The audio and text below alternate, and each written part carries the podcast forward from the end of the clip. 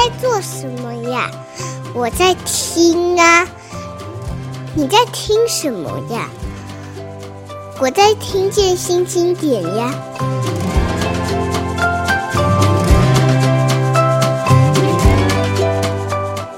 各位听众，大家好，这里是听见新经典。新经典是一个创立了十一年的出版社。我们是一个小型出版社，希望透过新的形式，能够让好的作品、好的作家接触到更多的人。今天邀请大家一起来听的是，呃，我心目中最会写旅行，也最懂得日常生活，呃，其中韵味的老派作家舒国治先生。呃，我们都叫他舒哥哦。呃，舒哥其实，在新经典前年先出版了这个《遥远的公路》，去年出版了《理想的下午》，是二十周年纪念版。那今年我们即将会推出舒哥的经典这个代表作之一《门外汉的京都》。这三本书，你可以说一贯的连下来的话，你就可以完整的看到。不只是舒国治这个人对生活、对旅行的想法，你还可以看到舒哥最经典的看事物，从呃别人看不到的角度去察觉，察觉到其韵味的方式。舒哥好，呃，美瑶好，呃、大家好。哎，这个我是非常幸运的，嗯，不算是年轻编辑啊，但是我绝对是错过这个舒哥最活跃的一段时间哦。那个时候他人几乎常常不在台北。啊，不管是往这个台湾岛上各个地方去，或者到中国、到美国、到世界各个地方去，那你也可以说我是很幸运的一批这个编辑，因为我是先熟看了舒哥的所有作品以后，有机会能够重新整理舒哥的所有的散文集。那今天我们其实主要是要谈门外汉京都，但是我想先从早期来说起。我在编辑这个呃遥远的公路的时候，对舒哥最惊讶的事情就是，舒哥当时是在台湾算是七零八零吧，呃八零年代算是经济最蓬勃，很多人都在想出国留学以后赶快回来占一个位置的时候，舒哥却在美国一待七年。我们可以说他错过整个那个股市狂飙期哦，台湾的经济猛爆成长期。而且这七年之间，他并不是在那边谋求工作，而是散漫游于美国的整个横跨从东到西，然后而有了后来才有了这个遥远公路这个名篇。我想先从苏哥的生活来吧，就是苏哥你怎么可以这样过生活啊？好大胆子啊！呃，也不是生活，就是就是混日子吧。哦，这个有一点像你在中学时候。啊、呃，考试前跟这个平常做功课是你的呃主流生活，可是有的人不是，他都在想着考完了以后我应该在哪里玩一下啊，我或者是下课的时候那十分钟我该干嘛？我就是这个很多的十分钟一直延长的这样的过日子。三十多岁应该要做一点打算了，可是嗯不知道该怎么打算，所以还有。呃，才会有在美国那那么样子了。回来以后也也不见得知道怎么样啊。这这这个呃，也可能是人生的一点呃损失，但也有可能是有些另外的收获啊。就看你在你的一生中，你大概要呃产生什么样子的这个。完成你自己的那一份了。嗯，舒哥在美国的那段时间，我知道您往来的人里面，比方说有冯光远啊，有现在的大导演李安啊、张宏志啊这些人，当时他们都是从台湾去到美国，其实是在找一个自己的未来的。那舒哥，你跟他们在一起的时候，他们不会问说：“舒哥，你要不要来跟我们一起工作？”这样吗？嗯，我不知道，因为。有些人是正准备要创作，那呃，前面只是做一个这个青年学子到更呃先进的地方，像美国去取一点经，嗯、最后应该还是要做自己应该做的。那呃，你刚刚念的这几个名字呢？呃，李安、冯光远他们都是留学生啊。嗯、呃，张宏志是呃前面曾经派去。中国时报去做工作，后来回来，后来再去就是去玩一下，看看朋友。他不算在美国啊、呃、待的长了，嗯、呃，那但是都是知道从美国打造我们那个年代，最后我们自己是怎么样啊？现在大家都过呃，不见得都过美式的生活了啊。那呃，有的人在创作，有的呃，都都做到自己的事情。我我我们刚好认识，是因为那个年代。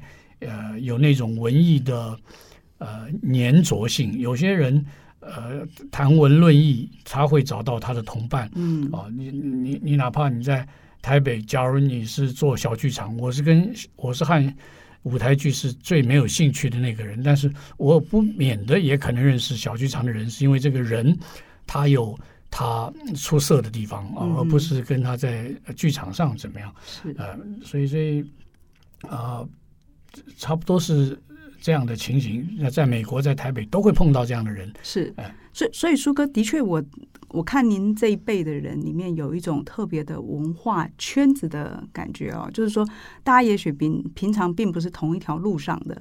这个有人是在报社，有人是在舞台剧圈，有人拍着电影，有人是这个纯粹只是想写写诗写歌哦，但常常混在一起。所以我们后来有一个所谓呃。包括像麦田咖啡馆这样只开了两年的，不过就是因为把所有人都在那里聚起来，这些人后来都成了大名，所以突然变成一个大家都怀念的地方。可能怀念只是那时候有一个所所谓的大型的文化圈子，是吗？呃，有些地方是大家的 hang out，就是会到那边去啊、呃、窥看一下。嗯，但是是不是要在那边啊、呃、找到？相知的人或者找到合作的人，呃，应该未必是。那可是年轻人，他假如是喜欢看艺术片，他会在这个台映试片室碰到几个啊、呃、聊得来的朋友，也有的是在咖啡店，会在那个咖啡店干嘛会碰到，有的呢，咖啡店还唱呃西洋的这个民谣，所以也会因为听歌。呃，认识了另外那些世界。不过整个来讲，大家都在摸索，看自己最后要做什么。我我的情形，呃，我算是我都去一点，但是也和有些啊、呃、社群会显得有一点隔，因为我也不能够把自己要设定在。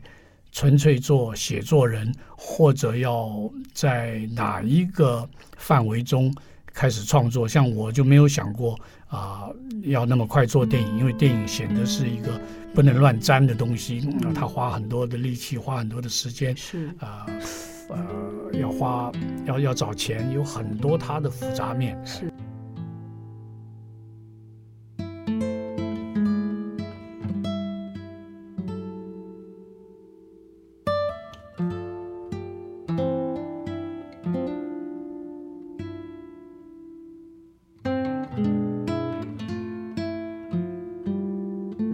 舒哥其实演过很多电影哦，我看过《一一》吧，对不对？《牯岭街少年杀人事件》，如果我没记错，连青梅竹马您是不是都出现过？没有没有，那个我只有只有只有这个只有什么月光少年啊，月光少年。当然，呃，最近期的大大概就是《聂隐娘》，《聂隐娘》里面书哥也出现了，像道具一样啊，就是。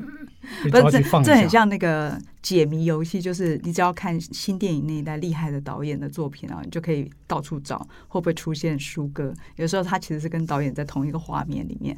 那除了电影之外，舒哥其实呃在报社这个圈子里面有很多好朋友。这当然就到了后来，包括他以这个。一战成名哦，遥远的公路拿下了长荣旅行环宇文学奖吧？我记得他那个名字还特别怪。当年其实还有另外一个文学奖，也是旅行文学奖，是华航啊。是苏哥其实是连拿着连着两年拿了人家这个旅行文学的两大奖的头奖哦。呃，那两年大概从此就奠定了所有人看到苏哥就觉得他是写旅游的。其实我最早看到苏哥，苏哥是写金庸的书评的哦。那甚至于书哥其实后来也写，包括他他他能写太极拳，他能讲很多这个呃不一样的东西。但是旅游文学这个标签粘在您身上就好几年了，要不要看看，就是聊一聊，就是你当时为什么会把自己的游记真的就去投了这个旅游文学奖？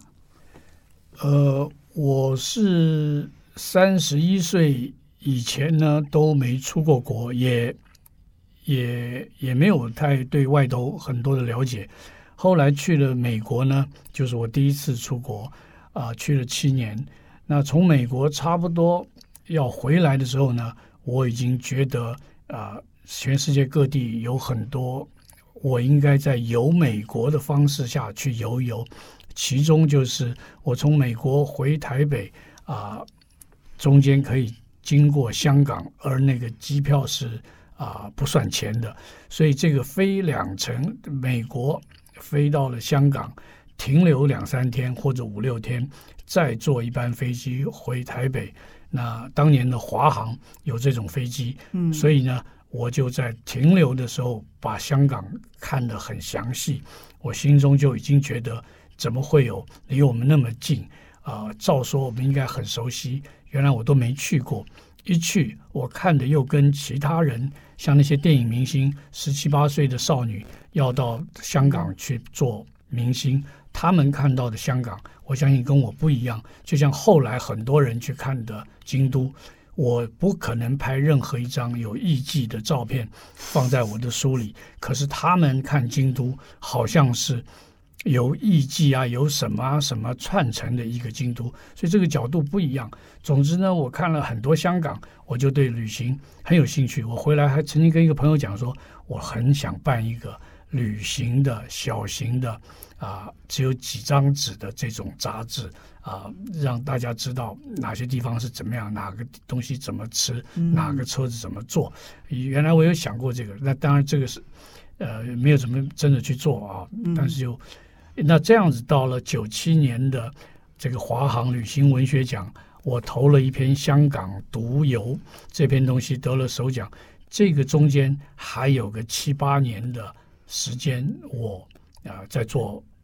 我还没有真正的跟旅行文学奖产生关系，嗯，可是我有写东西啊什么的，啊，那等到一九九九年，我去写了一个三少四壮集的专栏，专栏在《人间副刊》，这一个每个礼拜写一篇，我因为写的都是旅行，所以呢，后来被远流的编辑啊找上说要出书。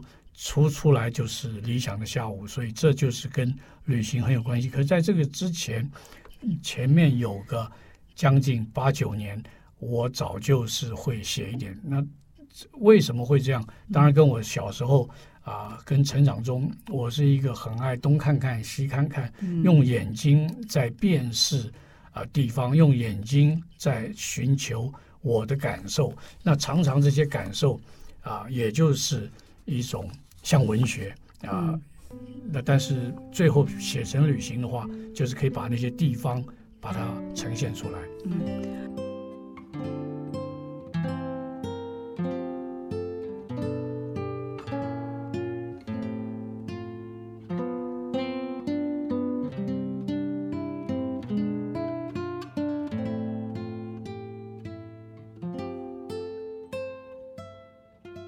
朱哥刚刚讲到一个，就是他从小喜欢走走看看啊。这我后来在读，呃，詹宏志他在为您的这个《遥远公路》拿下文学奖的时候，他是评审嘛。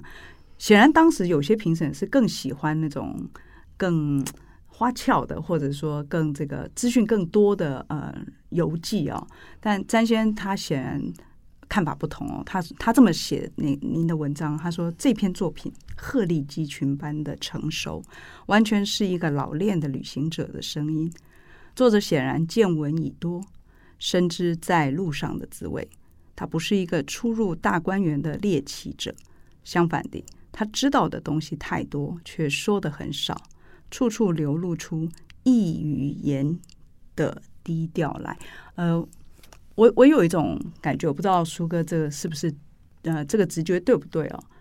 正因为您不是看呃旅游杂志，或者说其他的这个我们习惯的这个呃国外的资讯，您不是凭这些东西去看一个陌生的地方，你完全是看第一手自己真实的感觉，所以你写出来的东西才会不流于一个不管是旅游腔，或者是这个呃，我们好像千篇一律，很容易看到同样的东西，感受再丰富啊，文字再好，可是怎么好像在哪里看过？可是一看书哥写的，不管美国也好，香港也好，但是后来的这个京都也好，你都会有一种怎么好像他去的地方跟我是不一样的，因为。你完全用自己真实的眼睛看到，这这个是，呃，我不知道这个直觉是不是你你觉得呢？就是很多东西都有你一个人审视的啊，呃，一个一个习惯。嗯，那很多你的这个深刻在心里头锻炼的东西呢，会流露出啊，呃，你要做那个事情的一种。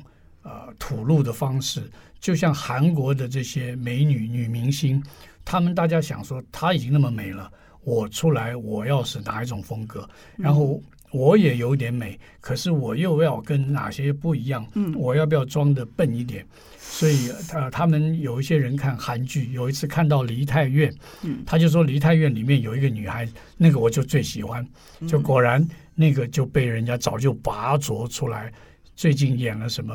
啊、呃，那一年夏天，我们的夏天，我们的夏天。舒哥，原来你也看韩剧？我老婆看，我也跟着看。就是说，这个女主角，那她不是用他们前面看的，大家认为美女长什么样？没错。可是他最后就是说，我也要鹤立鸡群，让你们注意到我啊。那 所以所有的事情，那你们写，我们写东西，也是每个人他要找到自己的方法，最后有人。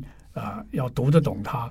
那呃，就是有一种武功，呃，只有某一种人看得懂。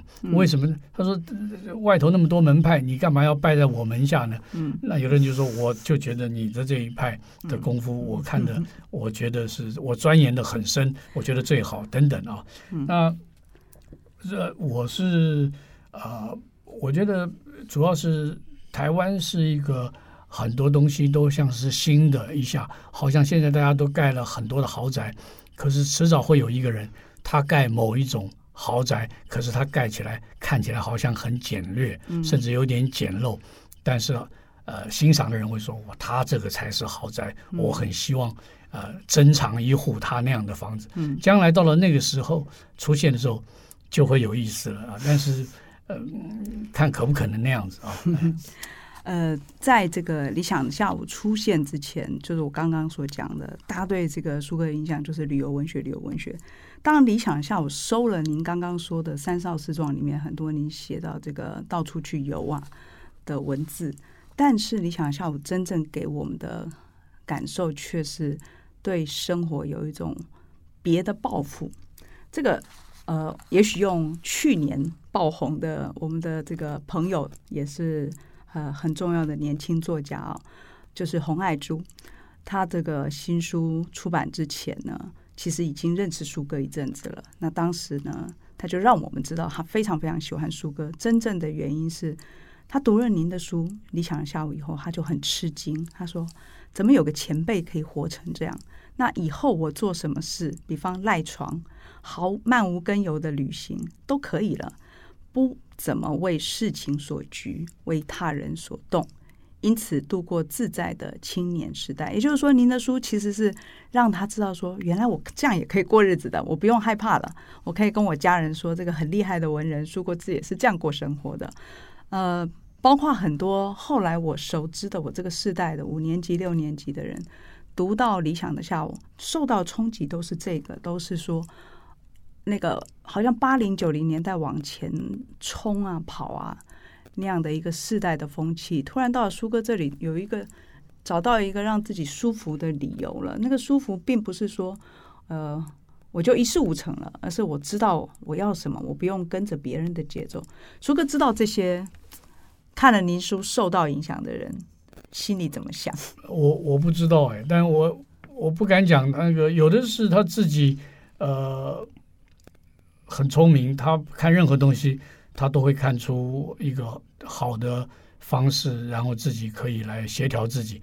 呃，我我写的时候，嗯，我也不大有那个要要去教育别人或者要怎么样子，嗯、呃，影响哪些世代，我我我不见得懂得这么想啊。嗯嗯嗯，你是淡开风气不为师吗？也不是，不不不，没不敢说开什么风，但是呃，台湾本来就很允许大家应该怎么样。台湾原来很没有必然要怎么样，嗯、所以这个呃同性恋在台湾受到的歧视最少。是是。呃，然后。